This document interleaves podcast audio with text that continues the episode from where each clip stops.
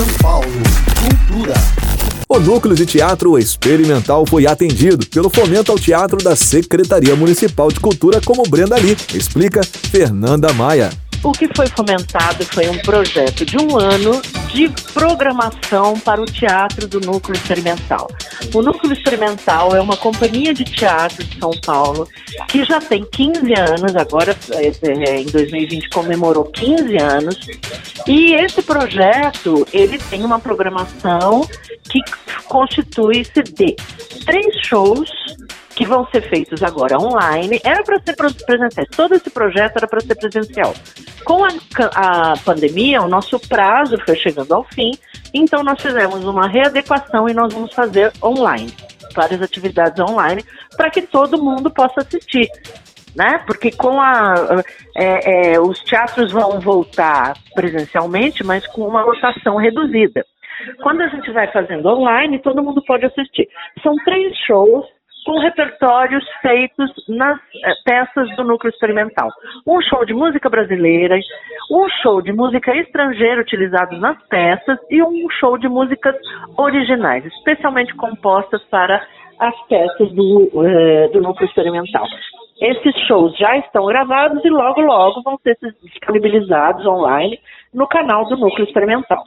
O outro projeto, a outra ação que nós vamos fazer é a adaptação do romance A Revolução dos Bichos, de George Orwell, para teatro musical no gênero cabaré.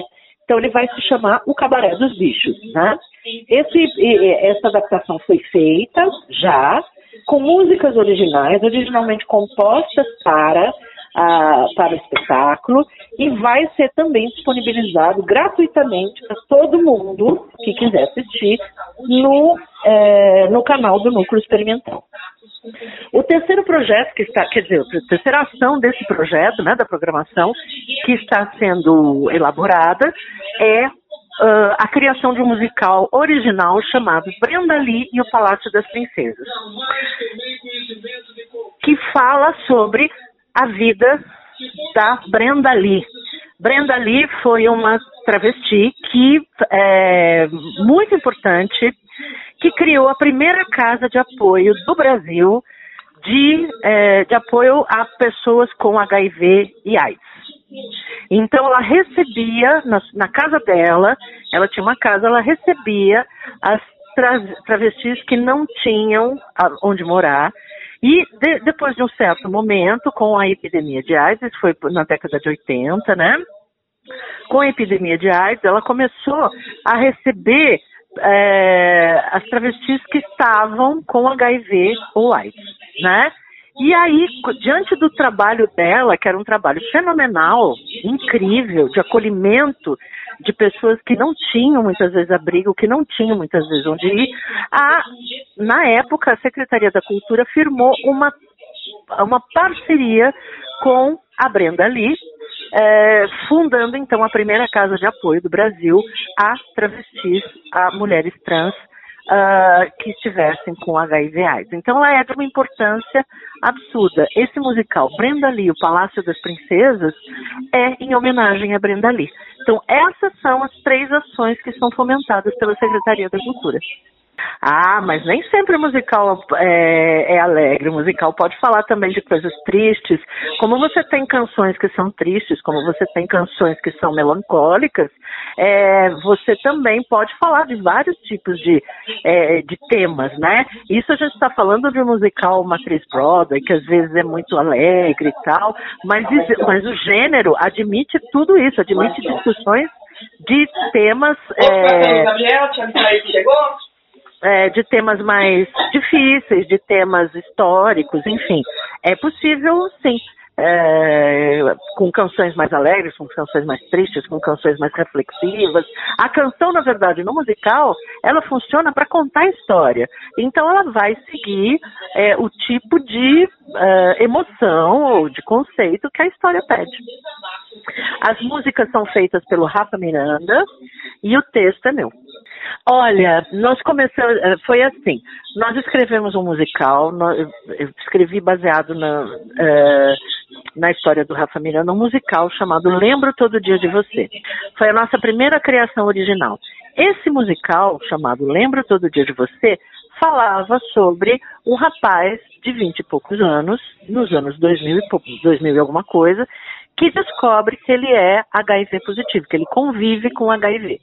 Então, uh, essa, quando ele vai entrar em contato com essa, com, com a, condição dele, com o tratamento, com a nova realidade da vida dele, ele percebe que ele tem que fazer um acerto de contas com ele mesmo e com o seu passado porque é um personagem que achava que o problema dele era viver com HIV. E não era, né? Era, quer dizer, não que não seja uma condição, que não seja algo que mereça atenção, mas era uma coisa que não o, de, né, no nosso musical, ele descobre que isso é uma coisa que não o define como pessoa, né? É, através de um processo de amadurecimento. Esse musical foi apresentado no Centro Cultural, no, desculpe, no Centro Cultural Banco do Brasil, entrou em cartaz no núcleo experimental. Então ela foi, ele foi é, esse musical com esse tema LGBTQIA+, ele foi apresentado em vários lugares. Numa, numa dessas apresentações, uma, uma pessoa que trabalhou na casa da Brenda Lee, junto com a Brenda Lee, me procurou. Ela estava muito sensibilizada, muito tocada pelo assunto do musical, por a gente ter é, abordado o assunto HIV/AIDS dentro de um musical e ela me disse: Olha, você precisa conhecer a história da Brenda Lee. Ela foi uma mulher admirável, ela foi uma pessoa incrível. E começou, eu já tinha ouvido falar, mas ainda não conhecia com profundidade a história da Brenda Lee.